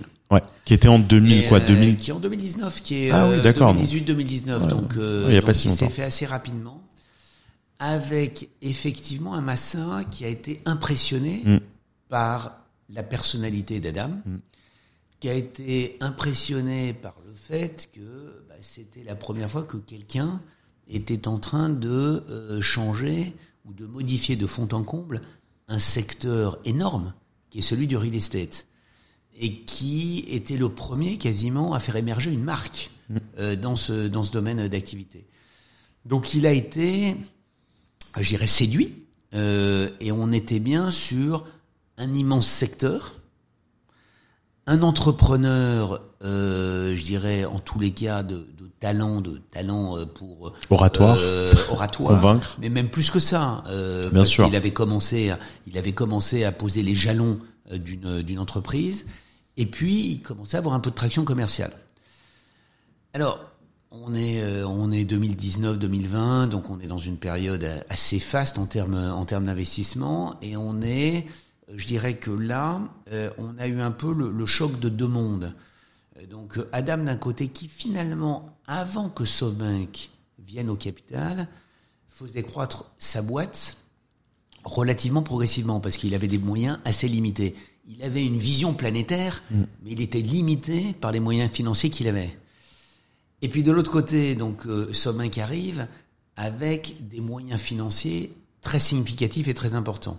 Et donc Massa, ce qui est souvent le, cas, euh, s'assoit avec l'entrepreneur et lui dit eh ben, écoute, qu'est-ce qu'il faut faire pour accélérer et faire exploser ton modèle, puisque tu as trouvé la martingale gagnante. Donc nous, on va te donner l'argent qui va te permettre de faire croître ta boîte de manière très très très rapide et on va prendre ce leadership mondial. Et c'est dans cette articulation que les choses se sont pas très bien passées. C'est-à-dire qu'on a donné beaucoup d'argent avec sans doute un contrôle limité parce mmh. qu'on fait souvent confiance à l'entrepreneur. Samedi, souvent, de toute façon, on va pas se substituer à l'entrepreneur. Euh, donc nous, notre rôle, c'est d'essayer d'identifier l'entrepreneur qui va aller et on va pas essayer de le contrôler parce que sinon c'est un peu c'est un peu difficile. Et de l'autre côté, l'entrepreneur qui s'est un peu brûlé les doigts avec l'argent qu'on lui a donné. Il est jeune, il a une aura fantastique, il est adulé par les médias et donc progressivement il va quand même, je dirais, un peu euh, péter les plombs, entre guillemets, euh, en termes de, euh, de, rythme de développement, rythme effréné. Dans son business de base, donc là-dessus, son business de base, il consiste à louer des, louer des, des surfaces sur des durées longues pour les revendre, je dirais, sur des durées courtes. Évidemment, quand tu veux accélérer ça, ça veut dire que d'un coup, tu deviens acheteur de beaucoup de surfaces. Comme tu veux les acheter vite, par définition, tu es un tout petit peu moins regardant sur les loyers que tu vas, euh, tu vas payer. Et comme tu deviens un acheteur très très important toi-même dans un certain nombre de villes, tu commences à créer une bulle spéculative sur le prix d'immobilier. Donc première chose. donc on a finalement, il a finalement entretenu un peu cette bulle euh, spéculative. De l'autre côté, quand tu te retrouves avec toutes euh, ces surfaces à louer, tu veux amener des entreprises le plus rapidement possible pour les louer. Donc des et incentives. Pour les faire rentrer, qu'est-ce que tu fais? Tu donnes des incentives. Et tu arrives à donner beaucoup d'incentives. Et l'incentive qui est toujours le plus dangereux, c'est l'incentive qui permet à une entreprise de rentrer sans rien payer. Et avec, in fine, un step-up très significatif, c'est que tu as 3, 6 ou 9 mois gratos, mais au bout de 9 mois, tu es rattrapé par la patrouille, et donc il faut que tu payes le loyer complet. Et donc en 2019, au moment où il va à l'IPO, se retrouve dans ce squeeze où il a pris des engagements de loyer colossaux et où il avait une dynamique commerciale très forte, mais il va commencer à avoir un churn très rapide parce que tu as des entreprises qui sont rentrées, qui n'avaient pas forcément les moyens et qui ont été euh, satisfaites pendant neuf mois de pouvoir bénéficier de ces locaux, mais donc qui vont vouloir se tirer. Donc ça, c'est sur le business classique. Et puis, par ailleurs, comme tu le rappelais, c'est comme il avait beaucoup d'argent, il a aussi commencé à faire des diversifications un poil hasardeuses. Donc il y en a qui étaient un peu plus proches du cœur métier, qui visaient à enrichir la proposition initiale, qui étaient déjà un peu plus éloignés quand il a fait euh, We Home, donc c'était essayer de transplanter le concept du bureau vers euh, vers, le, vers le logement. Et puis après, il est allé effectivement vers des projets qui n'avaient plus rien à voir. Alors l'école aussi, parce que son, son épouse était très attirée par ça. Puis derrière, les vagues artificielles, etc. Donc si tu veux, tout ça fait qu'en 2019, on est en octobre-novembre 2019, la boîte cherche à en bourse. Les banques euh, disent Adam, dans un premier temps, qui va pouvoir sortir en bourse euh, sur une valeur de 40, 50 milliards. Et puis les marchés regardent quand même d'un tout petit peu plus près et se rendent compte que bah, ça va être difficile. Donc euh, c'est le début d'un crack euh, en fait boursier financier. Et donc ça devient l'entreprise la plus ridiculisée au monde. Donc je pense qu'on a été outrancier avant, on a été outrancier après. Qu'on a oublié quand même que Adam, ce que tu rappelais, c'est qu'il était visionnaire. Il a inventé avant les autres ce concept de, flex office qui est en train de devenir, euh, j'irais, la norme aujourd'hui, là où le Covid a aidé. Il a créé la seule marque au monde qui existe dans le domaine immobilier. Et il a quasiment créé ce qu'ont su faire les Google ou les Facebook ou autres. Il a créé un nom qui devient un verbe. WeWork, quand on, quand on fait du flex, on pense à WeWork, on pense pas, on pense pas à autre chose. Donc, euh, octobre 2019, on est explose en plein vol. Et donc, euh, donc pendant la préparation de euh, l'IPO. Pendant la préparation de l'IPO, Massa à ce moment-là me demande avec mon compère et Marcelo d'aller voir ce qui s'y passe et de lui dire ce qu'il faut faire en fait quoi de lui dire, de recommander ce qu'il faut faire. Donc on, on est venu plonger pendant trois quatre semaines dans l'entreprise pour regarder ce qu'il en était et on en est ressorti avec le marché est réel, la marque est exceptionnelle, le business model peut fonctionner, mais l'exécution a largement pêché. C'est-à-dire qu'il va falloir restructurer cette entreprise de manière accélérée, sur un plan opérationnel, mais aussi sur un plan financier, élaguer toutes ces diversifications qui n'ont aucun sens, renégocier un certain nombre de loyers qui ne marchent pas, imaginer un business model ultérieur qui devienne plus asset light, type le business model de l'hôtellerie, où tu manages pour le compte de tiers, mais tu n'es pas obligé de prendre l'engagement de loyer, et puis à terme réfléchir à des euh, services additionnels en mode SaaS pour aider les entreprises à gérer leur propre immobilier. Mhm. Donc c'est ce qu'on amène à Massin. On lui dit la bonne nouvelle, c'est qu'il y a un vrai projet à construire. La mauvaise, c'est qu'il va falloir remettre un tout petit peu d'argent. La deuxième mauvaise, c'est que ça va être euh, une relation un peu conflictuelle avec euh, Adam dans un premier temps, qui avait des pouvoirs exorbitants aussi, parce qu'on lui avait donné beaucoup de pouvoir dans l'entreprise. Ceci dit, donc on s'est attelé à la tâche avec Marcelo. On a Marcelo a géré la relation avec Newman de manière intelligente sortir. Là aussi, ça a été beaucoup décrié, on lui a donné de l'argent, mais il se trouve qu'il avait des droits. C'est un entrepreneur. Ah c'est aussi euh, la loi du genre. Il avait bien négocié ses affaires.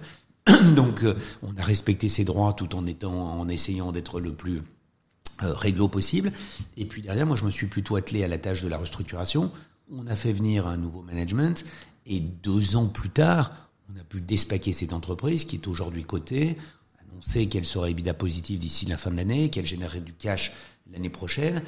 On a eu la chance, entre guillemets, du Covid. La chance, euh, alors ça paraît un peu paradoxal parce que quand on loue des bureaux, on peut se dire que le Covid était sans doute pas la meilleure des, euh, solutions. Mais ceci dit, le Covid nous a permis de renégocier notre structure de coûts, tant avec les bailleurs, compris malheureusement la structure de l'entreprise, et le Covid a fait émerger cet appétit des entreprises post-Covid. Sur de la flexibilité. Euh, la flexibilité. Donc pendant les années de Covid, on a pu ajuster la structure de coûts et recentrer l'entreprise. Post-Covid, on bénéficie de cette vague des entreprises qui veulent de la flexibilité, qui veulent des espaces de bureau qui soient plus conviviaux, qui vont vouloir du mode hybride, et sur lequel on est la seule réponse. Parce qu'on a des, euh, des locaux Partout. dans le monde entier. Donc on est la seule vraie réponse. Il y a d'autres opérateurs de flex, mais qui sont souvent locaux. Nous, on est la seule vraie réponse globale en termes de flex. Donc voilà, donc c'est une histoire intéressante. Et pour revenir à Adam, euh, que je continue à voir d'ailleurs Adam, parce que c'est une c'est un, c'est une personnalité attachante. Je pense que le, le film le montre. C'est une personnalité charismatique. C'est une personnalité visionnaire. C'est quelqu'un alors qui est un peu sans doute qui n'apprécierait pas ce que je vais dire, euh, qui pense être un très bon opérationnel, ce que je ne crois pas. Donc là-dessus, il y a un peu un manque d'awareness sur sa capacité en termes d'exécution. C'est quelqu'un qui a fait du mal, entre guillemets, euh, notamment ça a été difficile pour les salariés de l'entreprise, parce que quand on dit euh, il, a, il a trompé personne, il a quand même emmené beaucoup de gens dans l'aventure, et tu as quand même pas mal de, de personnes. Lui, in fine, s'en est bien sorti sur un plan financier. Les autres moins. Le corps social de l'entreprise l'a vécu de manière un peu plus douloureuse. Donc, ils étaient payés euh, à des salaires quand même payés à des, avec des salaires relativement limités. Mm. Ils avaient des actions en face. Quand la boîte a explosé en plein vol, donc ça a été un peu plus difficile. Et ça revient à la question de la rémunération et comment, avec des gens qui avaient, euh, parce que c'est souvent le cas dans ce genre d'entreprise, c'est euh, donc ils acceptent des baisses de salaire, ils acceptent éventuellement y compris d'acheter des actions. Donc à ce moment-là, tout le patrimoine devient gagé sur l'entreprise si l'entreprise se casse la gueule comme ça a été le cas, bah c'est souvent ces personnes qui vont en souffrir. Donc c'est sans doute euh, l'aspect que j'apprécie un peu moins dans ce dans ce projet. Donc d'un côté, je dis que le type avait du talent, de l'autre, il a emmené quand même l'entreprise dans une situation euh, inconfortable. In fine, l'entreprise va s'en sortir, mais avec euh, quelques drames sociaux au passage qui ont été qui ont été difficiles. l'entreprise va s'en sortir beaucoup aussi grâce au Covid, comme tu dis et aussi euh, la, la, la, la, puissance de la marque qu'ils ont créée, qui est restée malgré euh, le, le, le, enfin, le, la phase justement de l'IPO qui a quand même cassé la marque. Euh, et ce qui, ce qui on aurait pu se dire, ah bah on repart à zéro en fait. On va changer le nom de la marque, on va changer l'image. Finalement, vous avez. Ça a été l'inquiétude. C'est ça. Parce qu'effectivement, je. Il y a même Maurice Lévy qui est venu. Euh, bah, c'est moi qui étais allé chercher, ah qui est allé chercher Maurice, puisque quand Massa me demande d'y aller en en octobre-novembre, je suis encore le CEO de Sprint à ce moment-là. Mhm. Je suis un tout petit peu de, je suis un tout petit peu occupé. Et donc le soir, je m'occupe euh, de, de WeWork. Euh, je dirais, j'accompagne donc Marcelo qui est le chairman à ce moment-là, et donc moi je fais office de, je suis CEO officieux, on va dire, dans, dans l'entreprise. Et euh, on passe quand même des périodes un peu difficiles, et je fais venir Maurice précisément pour le sujet que tu. Et Maurice, de manière intéressante, me dit, mais la marque est très forte. Et donc, euh, effectivement, on est dans une campagne de dénigrement complète qui vise Adam, mais qui vise plus qu'Adam, parce que la boîte a été ridiculisée, Adam a été ridiculisé, SoftBank a été un peu ridiculisé sur cette affaire. C'était euh, la gabegie, ça a été euh, quelque part, ça a été, vous voyez bien que le modèle SoftBank ne fonctionne Oui. pas. Euh, donc ça a été une période un peu difficile pour nous. C'est les trois premiers mois de 2020. En plus avec le Covid qui arrive en mars 2020, donc c'est un moment où SoftBank va être un peu fragilisé parce qu'il y a le Covid, parce qu'il y a eu WeWork. Euh, donc euh, c'est assez facile de nous taper dessus sur ces boîtes qui ont pété les plombs, etc. Bon, in fine, oui, la marque est, la marque est forte. D'abord, le nom est génial. La marque est forte. Les, les clients qui ont utilisé euh, WeWork adorent. Donc finalement, les salariés des entreprises qui ont utilisé WeWork adorent parce que c'est, euh, je dirais, c'est des bureaux quand même sympas, c'est des espaces de travail euh, conviviaux, euh, c'est une nouvelle forme euh, de, de bureau que toutes les entreprises ont finalement répliqué, soit en interne, soit en s'appuyant sur WeWork pour avoir la flexibilité donnée. Donc on a réussi à recapitaliser là-dessus. Euh, euh, Maurice et Publicis ont fait beaucoup pour nous y aider. Et puis voilà, et puis on est on est reparti. Et je pense qu'on a rebâti aujourd'hui une belle entreprise. On a à sa tête un CEO de, de grand talent, Sandeep Matrani, qui connaissait le Qui vient l'immobilier, il l'immobilier, venait de ouais. l'immobilier. Ouais. Et donc c'était le sujet qu'on avait avec Marcelo, c'est que nous on connaissait pas l'immobilier. Et en fait on a fait équipe, lui est resté euh, lui est resté chairman, euh, Marcelo et moi je suis devenu board member. On a fait une équipe intéressante parce que il fallait cette double euh, compétence, une compétence immobilière et notamment pour négocier tout ce qui était bail, etc. Puis cette compétence que nous on amenait plutôt de la tech et des télécoms, c'est-à-dire des formules d'abonnement, comment on gère euh, du, du client abonné, Récurrent. qu'on s'abonne en fait à, à WeWork d'une manière ou d'une autre. Et on s'abonne pas à un bureau, on s'abonne en fait à une offre globale qui permet, alors pendant la période de Covid, qui permettait éventuellement de trouver un bureau de proximité à côté de chez soi, si on voulait pas venir jusqu'au siège de l'entreprise, euh, qui permettait quand on est en déplacement, alors post-Covid, quand on est en déplacement à l'étranger, d'avoir toujours un bureau à soi. Donc on a le bureau qui suit en fait le salarié plutôt que le salarié qui suit son bureau. Donc euh, on est en train d'inventer des nouvelles formes de travail autour de WeWork et c'est une boîte qui reste passionnante. J'y passe encore beaucoup de temps. C'est une boîte que j'adore. 100%, 100% d'accord. Dans le dans la série, euh, on voit que que Massa euh, dit régulièrement à, à Adam jusqu'au moment où il a changé pour de bon, il dit you're not crazy enough. C'est quelque chose qui revient souvent. Oui, alors, Et, et c'est c'est et, et la question que je veux te poser là-dessus, c'est est-ce que ces grands entrepreneurs euh, ont besoin de folie pour créer des choses qui n'existent pas? Est-ce que à quel point c'est tu vois c'est un trait que toi tu peux regarder ou analyser? Alors on, on parle de la folie, euh, tu vois, ça reste quand même euh, euh, recentré sur euh, sur la folie dans le monde des affaires, mais Comment tu vois ce, ce trait de personnalité chez tes entrepreneurs Alors, Moi, je veux dire, je suis pas un entrepreneur parce que j'ai probablement pas ce grain de folie nécessaire pour être entrepreneur. Il faut quand même effectivement euh, être un peu différent dans dans sa vie. Moi, je suis plus un, un manager, un opérateur. Et d'ailleurs, j'aime beaucoup, et je pense qu'avec mes entrepreneurs, ça se passe assez bien. On a beaucoup de dialogues euh, riches puisque eux arrivent souvent avec ce grain un peu de folie. La créativité. Et la créativité pour qui tout va être un peu facile. Au départ, ça l'est, mais je les accompagne beaucoup dans tout ce qui est euh, scalability de leur boîte. Et d'ailleurs, ce que j'amène beaucoup au comité d'investissement de SoftBank, c'est ma capacité à voir si une entreprise est scalable ou non. C'est-à-dire qu'il faut ce grain de folie pour avoir la créativité qui va bien, mais il faut aussi quand même que ça soit appuyé sur des réalités et qui vont pouvoir être exécutées. Parce que euh, on sait toujours que stratégie c'est une chose, mais derrière l'exécution c'est souvent par là que ça pêche. Et là où on a eu des soucis d'ailleurs, essentiellement les quelques soucis qu'on a pu avoir dans notre portefeuille, ça a été des soucis d'exécution. Ça a été rarement des visions stratégiques qui étaient erronées. On a été plutôt sur des problématiques d'exécution. Alors Massa les incite à penser grand. Mais euh, parce que c'est Massa, Massa, Massa les incite à penser long terme. Vous savez, là, quand j'ai rencontré Massa, c'était quand même la personne qui allait voir, à l'époque, était entreprise cotée, il avait un business plan à 100 ans. Donc, euh, tu connais pas beaucoup de chefs d'entreprise qui vont voir leurs investisseurs, qui d'habitude leur demandent les résultats euh, du trimestre, qui potentiellement s'intéressent au trimestre d'après, voire à l'année. Donc, ça, non, c'était, euh, c'était, c'était des visions sur le très long terme, des visions en transformation sur le très long terme. Donc, c'est ce qui l'amène à ces entrepreneurs. Et il va les pousser les inciter à penser grand. Ce qui est bien. Lorsque euh, le... Mais ça marche bien avec des entrepreneurs qui ont à la fois cette vision, qui ont besoin d'être un peu titillés sur mais tu pourrais aller encore un peu plus loin, mais qui ont aussi derrière la capacité de dire attends, tu me demandes, moi je fais 10, tu me demandes de faire 1000, on va peut-être faire 600.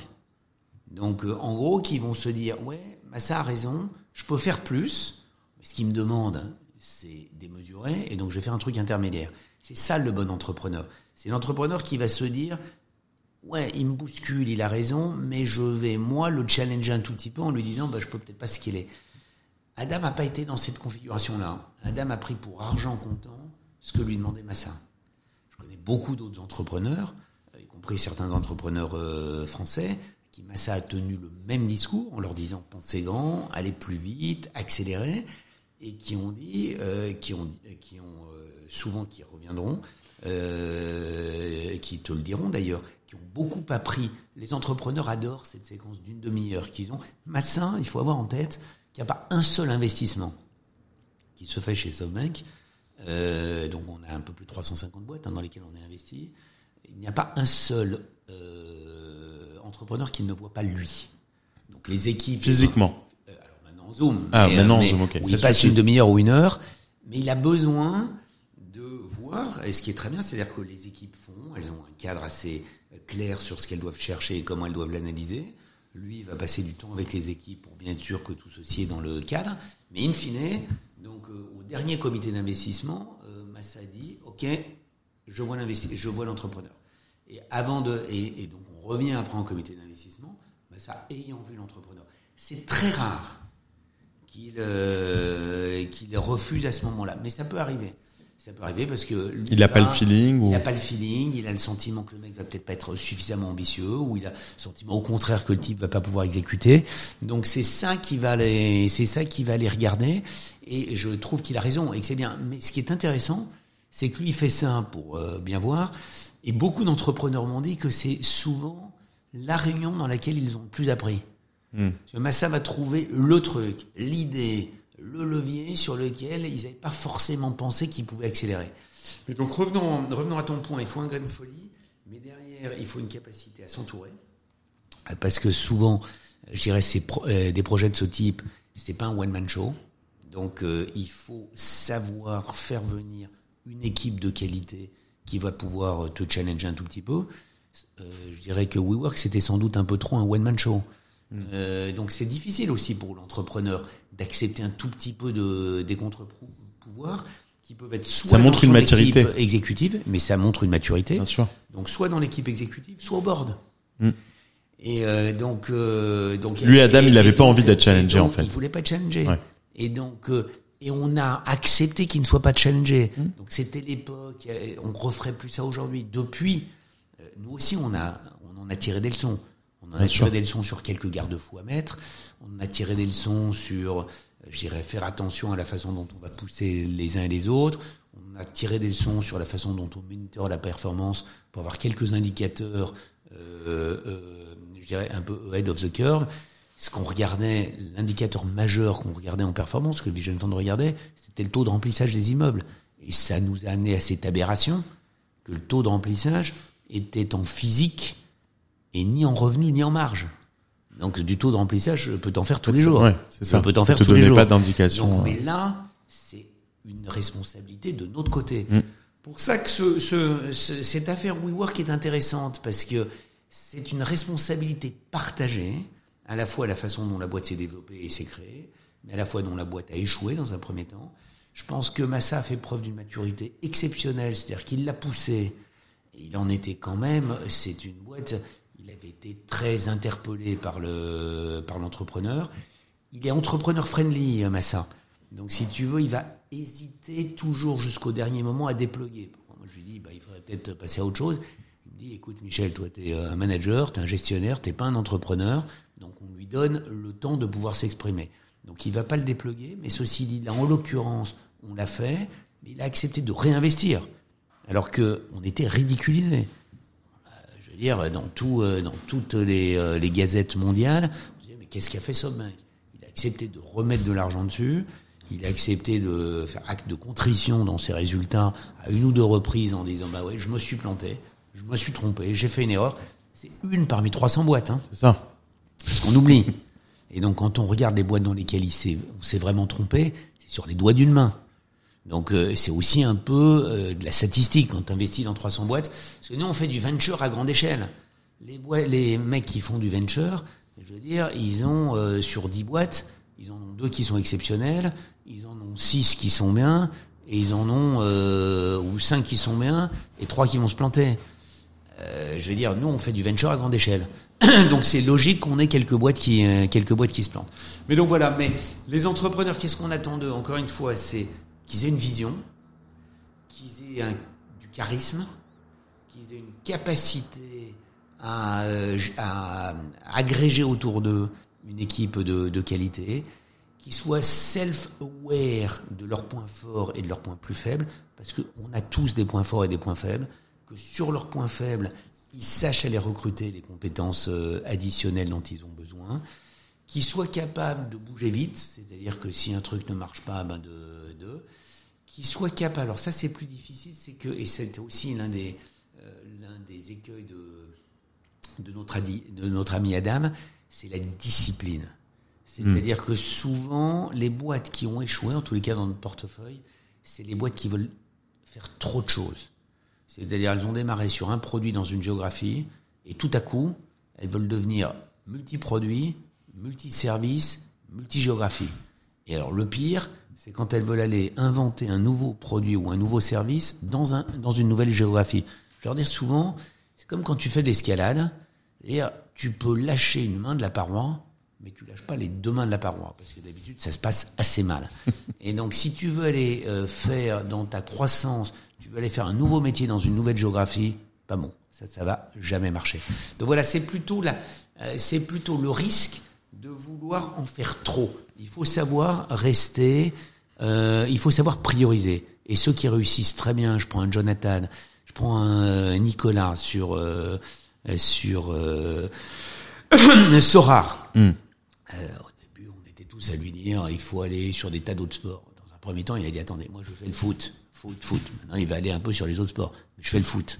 Je vais faire, euh, je vais faire que ça. Et vous allez pas, vous allez pas m'emmerder entre guillemets. Parce que déjà, il faut que je sois bon sur mon sport de base. Bah, il a raison. Il a raison. Il reste bon sur. Aux US, il a été chercher la MLS. Il va devenir leader. Et puis après, il va commencer à se, il va commencer à aller ailleurs. Euh, toi, t'es donc t'as as une grosse carrière en France. On n'en a pas trop parlé, mais t'as commencé un peu. T'as diplômé de Polytechnique. T'es t'as commencé euh, ministère des Transports. Ensuite, tu l'as mentionné tout à l'heure, Orange, France Télécom, euh, euh Alcatel, Lucent, Altis, etc. Et puis d'un coup, tu deviens euh, donc si, enfin d'un coup. Ça a pris du temps, mais tu deviens CEO de Sprint aux États-Unis, qui est un, un opérateur qui s'est ensuite fait racheter par par T-Mobile. Comment ça se passe cette transition euh, entre la France et les US C'est très différent. Toi, tu as bossé pour des grosses entreprises françaises dans les telcos en plus, donc c'est des, vraiment des, des, des entreprises euh, en, en, général assez euh, euh nationales, euh, très proches de la France. quand tu arrives aux États-Unis et que tu fais la même chose, déjà c'est rare. Il n'y a pas beaucoup de gens qui passent d'un telco français à un telco américain ou asiatique ou tu vois d'une culture complètement différente. Qu'est-ce qui t'a le plus surpris dans les entreprises américaines et la façon de les gérer et les opérer Alors, d'abord, j'ai un parcours international avant Sprint. Mhm. C'est-à-dire qu'effectivement, tu euh, as repris essentiellement ce que j'ai fait en France, mais j'étais numéro 2 de Vodafone pendant des années, mhm. donc euh, groupe euh, anglais, présent dans une multitude de pays, mais avec un management international et anglais. Altis, on a quand même, avec Patrick, on on s'est développé très fortement aux États-Unis, euh, notamment en rachetant des câbles opérateurs aux États-Unis. Donc là, j'ai été très impliqué dans le démarrage de cette activité avec euh, Dexter Goy, qui est le, patron de l'activité américaine, d'Altis. Et puis Alcatel-Lucent, c'était quand même une boîte qui m'amenait à être moitié, moite-moite France, États-Unis, puisque c'était Alcatel qui était une boîte européenne, française, et Lucent qui était une boîte, alors là, très ancrée aux États-Unis. C'est, euh, je dirais, les Bell Labs euh, aux États-Unis, c'est vraiment le, le cœur du cœur de la technologie américaine. Donc euh, j'étais un peu préparé pour avoir été imprégné de culture américaine et anglo-saxonne. et puis pour la petite histoire, j'ai démarré en 1985, ça nous rajeunit pas, pour France Télécom aux États-Unis pas de business, mais on avait une toute petite antenne, donc j'étais déjà au moment où le marché était en train de se déréglementer. Donc tout ça pour dire que c'était pas pour moi un choc complet, puisque euh, j'avais déjà été très confronté. Après, donc Sprint, ça se fait de manière assez particulière. Ça veut dire que lorsque Massar a acheté Sprint euh, des années auparavant, 2013, il m'avait demandé de venir. À l'époque, j'avais pas, j'avais malheureusement, j'étais pas disponible, donc je lui avais dit non. Et donc en 2018, en fait fin 2017, quand je rends public que je quitte euh, Altis, le jour même, ça m'appelle en me disant écoute là on vient de foirer la fusion avec euh, T-Mobile et donc euh, est-ce que tu peux venir pour réanalyser la situation et voir ce qu'il faut faire dans cette boîte? Donc j'ai rejoint en janvier 2018 et je rejoins Massa et je rejoins celui qui est le chairman et CEO à l'époque de Sprint, qui est Marcelo Claoré, qui est par ailleurs un de mes potes depuis depuis très longtemps, mais on est très complémentaires. Lui c'est un entrepreneur né, un sales guy euh, exceptionnel, d'un charisme inouï. Et donc, moi, je connais mieux le métier parce que j'ai fait ça de, pendant des années. Je connais bien le secteur des télécoms, je connais à peu près tous les acteurs. Et donc voilà. Donc c'est comme c'est comme ça que ça se passe. Donc si tu veux, il y a, je connais l'international, je connais Somain qui a 85% du capital de Sprint. Mm C'est pas totalement par hasard donc ils viennent me chercher puisque c'est Massa qui vient me chercher avec euh, Marcelo et je connais à peu près bien les protagonistes puisque en face notamment celui avec lequel il est le plus légitime de faire quelque chose, c'est Dodge Telecom Timo. Et de mes années France Télécom, on a essayé de fusionner avec Dodge Telecom pendant des années, donc euh, je connais un peu l'environnement euh, germanique, on va dire, euh, de, ce bazar. Alors après, ouais, les styles de management sont très différents. Très très très différents, mais d'ailleurs c'est intéressant. On est un peu moins équipé quand on est français, quand on vient du système français, pour diriger une boîte américaine qui insiste beaucoup plus sur l'IQ que l'IQ, euh, donc plus sur euh, la partie émotionnelle, donc le rôle de manager est plus dans un rôle, je vais dire, de permettre à ses collaborateurs de s'épanouir, euh, de se développer eux-mêmes, de délivrer eux-mêmes. Là où on est sur des boîtes françaises, historiquement, c'est en train de changer parce que toutes ces jeunes entreprises le sont moins, mais tous les grands groupes étaient plus sur des modes hiérarchiques et donc plus élitistes, euh, plus élitistes et de et de direction assez euh, de direction assez centralisée, avec aussi une prise de risque beaucoup plus forte. Et alors euh, qui avait été, même si Sprint était une boîte un peu ancienne, le passage de, de Marcelo, qui lui est un entrepreneur né, avait amené la boîte à prendre des risques entrepreneuriaux un peu un peu nouveaux. Euh, on s'était il s'était développé dans le contenu, il était euh, allé dans le streaming, euh, dans le streaming musique, donc dans pas mal, pas mal d'activités, et avec des trucs qui avaient marché, des trucs qui n'avaient pas marché. Mais je dirais qu'aux États-Unis, l'échec est permis.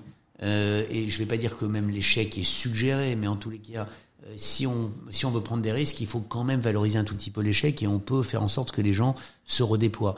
Et ce qui est marrant, c'est que les gens se rendent pas bien compte, c'est que le fait, cette, euh, euh, ce rapport au risque, qui est très différent, se voit partout.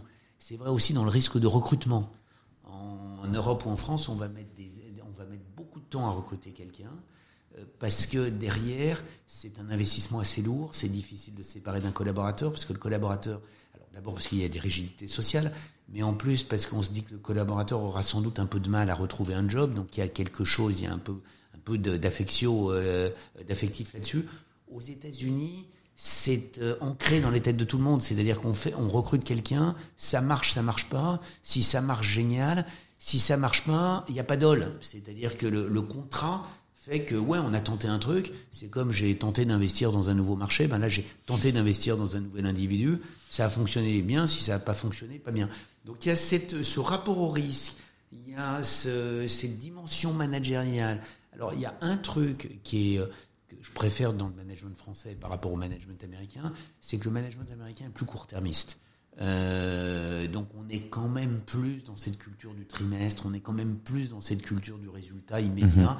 Là où les boîtes euh, françaises, parce qu'on est dans un dans un secteur, euh, dans un dans un contexte un peu différent, intègrent encore un peu plus euh, cette cette dimension, on va dire du moyen long terme, qui est plus dû aussi à notre culture technique et à notre culture du produit. Dernier élément de différenciation, en, en Europe, même si on se gargarise un peu de client-centric, on n'est pas vraiment client-centric. On est plus produit, on est plus tech. Les Américains sont client-centric au, sens customer experience, au sens brand. D'ailleurs, il n'y a pas de surprise. Euh, parmi les plus grandes euh, brands au monde, ce sont toutes des brands, toutes, essentiellement des brands américaines. Donc il y a tout un ensemble. Moi, j'ai beaucoup appris sur la brand, sur euh, l'expérience client. J'ai beaucoup appris sur cette cette évolution du management, sur la façon euh, de gérer les, équipes. Et puis le dernier point, c'est que le management américain est toujours positif. C'est-à-dire qu'on va toujours te... oh, vous êtes génial, c'est super, c'est bah, comme l'éducation aux États-Unis finalement. Comme l'éducation aux États-Unis. Et on s'en moque un peu, mais objectivement, c'est quelque chose de rafraîchissant. Et c'est vrai que nous, on va plutôt être ah ouais mais ah, bon t'as fait ça, mais là t'as merdé les, euh, les Américains vont être plus sur le truc que tu as fait, même si le truc est pas génial, ils vont trouver le truc et le truc euh, sympa que tu as fait, et ils vont le mettre en exergue. D'ailleurs, pour nous les Français, ça, ça dynamise les boîtes. Pour nous les Français, d'ailleurs, c'est le c'est pas évident culturellement parce qu'on n'a pas grandi comme ça dans les écoles. Ouais. C'est plutôt dans la sanction, tu vois, que dans le. on est dans la sanction, on est dans, on va souligner le truc qui a pas marché. Ça, ouais. Et moi, au début, bah, j'étais un peu comme ça quand je donc à ce moment-là, bah, tu, euh, tu vois un peu tes pères.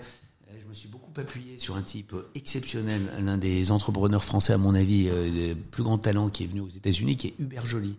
Ouais. Euh, qui a dirigé Buy, qui vient de sortir un bouquin sur le management, euh, qui est un type qui a fait beaucoup de coach, alors qui s'est fait coacher lui-même. C'est pas aussi dans nos habitudes. Mm. Nous, prendre un coach, je on a l'impression que c'est aller chez le psy. Mais euh, mais là, lui, euh, c'est euh, lui s'est fait coacher précisément pour bien comprendre, parce qu'on arrive quand même, on est produit des grandes écoles, on est dans notre moule, etc. Et le management est différent. C'est super enrichissant. J'ai adoré. C'était une expérience exceptionnelle. Je pense qu'il m'a fait grandir. Malheureusement, je suis déjà maintenant un peu âgé, mais, mais qui m'a fait grandir. Ça se voit pas. Ça se voit pas. Euh, mais c'est marrant parce que tout ce que tu décris de la différence entre la France et les US, j'ai l'impression que même si les US ont toujours été un modèle pour beaucoup dans le monde entier, aujourd'hui on commence vraiment à se rapprocher l'intelligence émotionnelle, la façon de recruter, la façon de, tirer vers le haut. Après là où il n'y a pas eu de changement, je pense, moi je suis parti il y a longtemps, mais c'est l'éducation. Où ça, j'ai l'impression que les États-Unis, ce modèle de d'épanouissement des enfants, etc., avant tout le reste, ça, pour le coup, j'ai pas l'impression que ce soit arrivé en France. Non, mais d'ailleurs, ça doit être une des priorités nationales à venir, quel que soit, et sans faire de, sans faire de politique, parce que c'est évident que l'éducation a un rôle absolument majeur à faire, et que tout le monde sait que c'est une structure, une organisation qui est très, très, très difficile à transformer, alors qu'il a été à la marge. Chacun euh, essaye d'y aller de son petit truc, un peu plus d'autonomie pour les établissements, donc tout au long du parcours.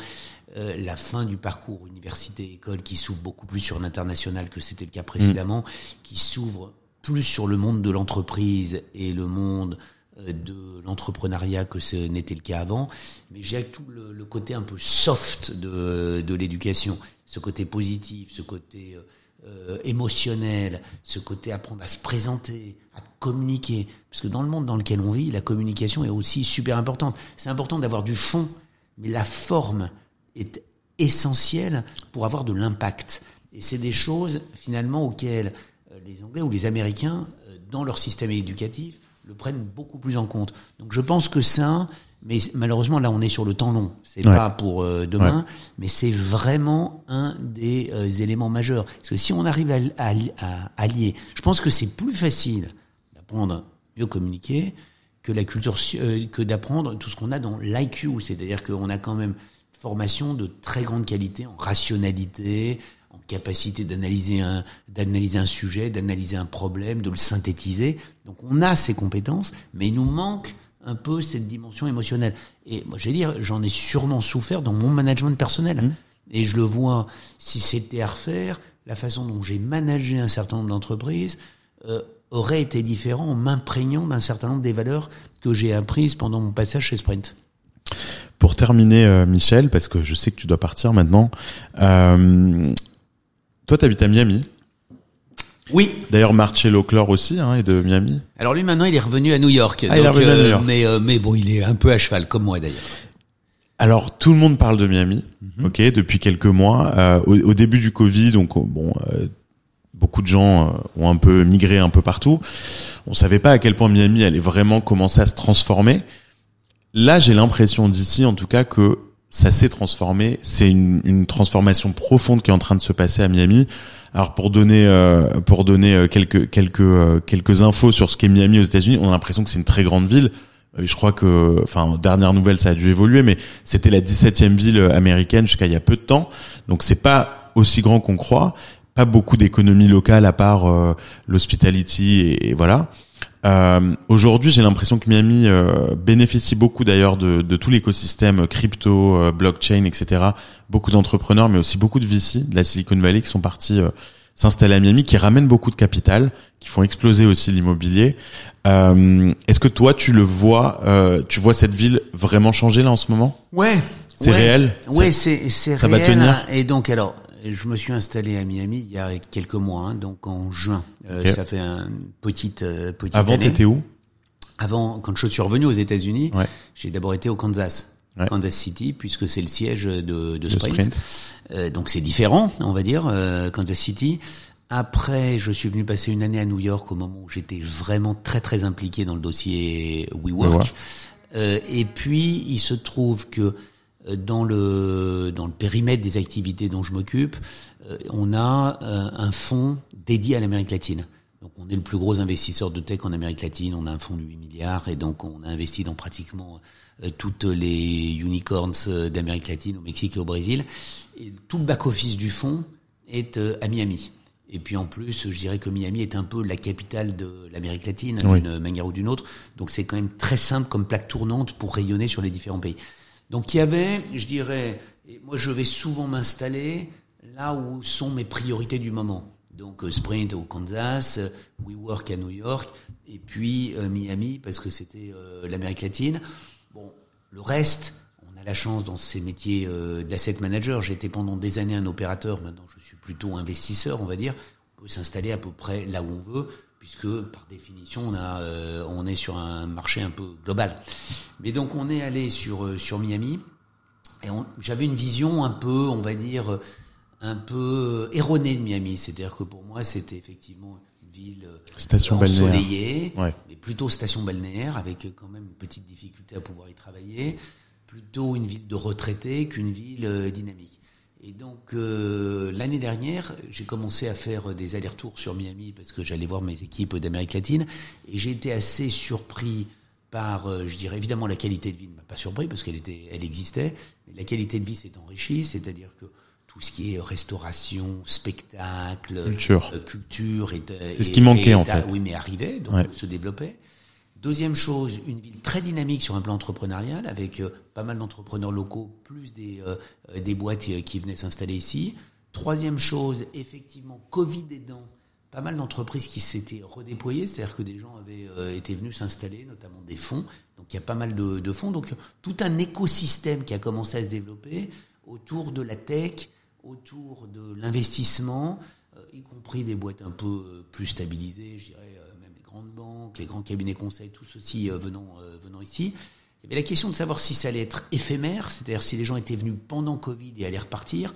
Mais je pense que tout le monde a commencé à, comprendre que le style de vie était assez sympathique. Il y a un avantage fiscal aussi pour les entreprises et pour les individus à être présents, euh, à être sur, sur la Floride plutôt que sur New York les gens ont été un peu déçus euh, de ces grandes villes américaines, New York et euh, San Francisco, même si j'adore ces villes, mais qui sont des villes qui n'ont euh, pas toujours très bien évolué, c'est-à-dire que c'est des villes qui sont très chères, c'est des villes qui sont parfois sales, c'est des villes où, je dirais notamment San Francisco, où en termes de, de, sécurité, les choses sont pas forcément sont pas forcément là. Donc il y a pas mal de familles et qui ont apprécié de pouvoir bouger. Puis un maire exceptionnel. Il y a un maire euh, latino qui lui a compris Incroyable. que le monde était en train d'évoluer, qui a fait des campagnes de recrutement pour venir Incroyable. dans sa ville, qui est allé à New York, Sur qui est allé Twitter, à San Francisco, entre autres. qui est allé sur Twitter, qui a utilisé les outils des entreprises pour faire une campagne marketing autour de, de Miami, faire découvrir sa destination, mais une destination business, euh, s'est engagé effectivement à faire venir, à faire venir des événements de crypto, etc. Fait venir des événements sportifs. On va avoir quand même le Grand Prix de, De Formule 1 en mai, ouais. euh, en mai, qui est aussi un événement colossal. Ça va être le plus grand Grand Prix de l'année. Ça doit plaire, Je ça. dirais que, moi, ça me Soit chez toi. Ça me plaît évidemment que, euh, énormément, comme chacun T'es au bord de- de McLaren, les F1, hein. Je suis au bord de McLaren. Ça fait 20 ans que je suis là-dedans. Mais ça va être le plus grand Grand Prix de l'année. Je veux dire, euh, quand on Oui. y réfléchit en termes de, de notoriété du Ouais. truc. Donc tout ceci a bougé. Et je vais dire, à titre plus perso, moi, mon, mon épouse est euh, artiste. Elle est con- euh, concertiste. Quand je lui ai dit on va à Miami, euh, j'ai eu un succès d'estime dans un premier temps. Et donc je l'ai amené un ou deux week-ends. Et là, donc, elle a découvert Miami. Il se trouve qu'on a un enfant en bas âge, donc euh, malgré mes cheveux blancs, j'ai un gamin de deux ans, donc euh, évidemment pour euh, pour le pour le monde, c'était c'est génial. Mais surtout, elle immédiatement réussi à créer des liens avec l'orchestre symphonique de Miami. Elle a fait l'ouverture de l'orchestre symphonique, etc. Et donc, elle a elle a découvert qu'il y avait aussi une vraie vie artistique avec, par exemple, l'orchestre, le chef d'orchestre qui est un un Vénézuélien, un type absolument exceptionnel, qui a carte blanche pour faire du maire pour faire à peu près ce qu'il veut, donc qui fait des tas d'événements pour amener la musique vers les enfants, vers les milieux un peu plus défavorisés, faisant de la musique à la fois dans des dans des salles de spectacle, mais également dans des parcs, sur la plage, donc euh, de la musique classique, hein, pas de la musique euh, moderne.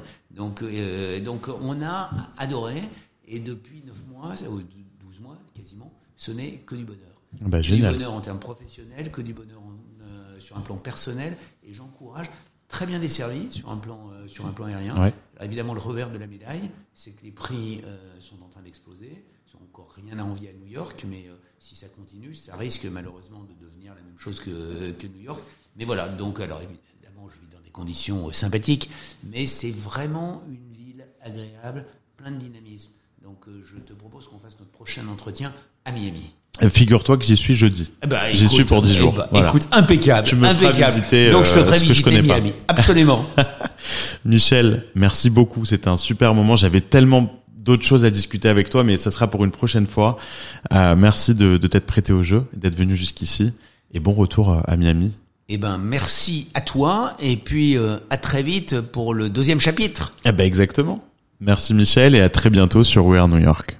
Au revoir.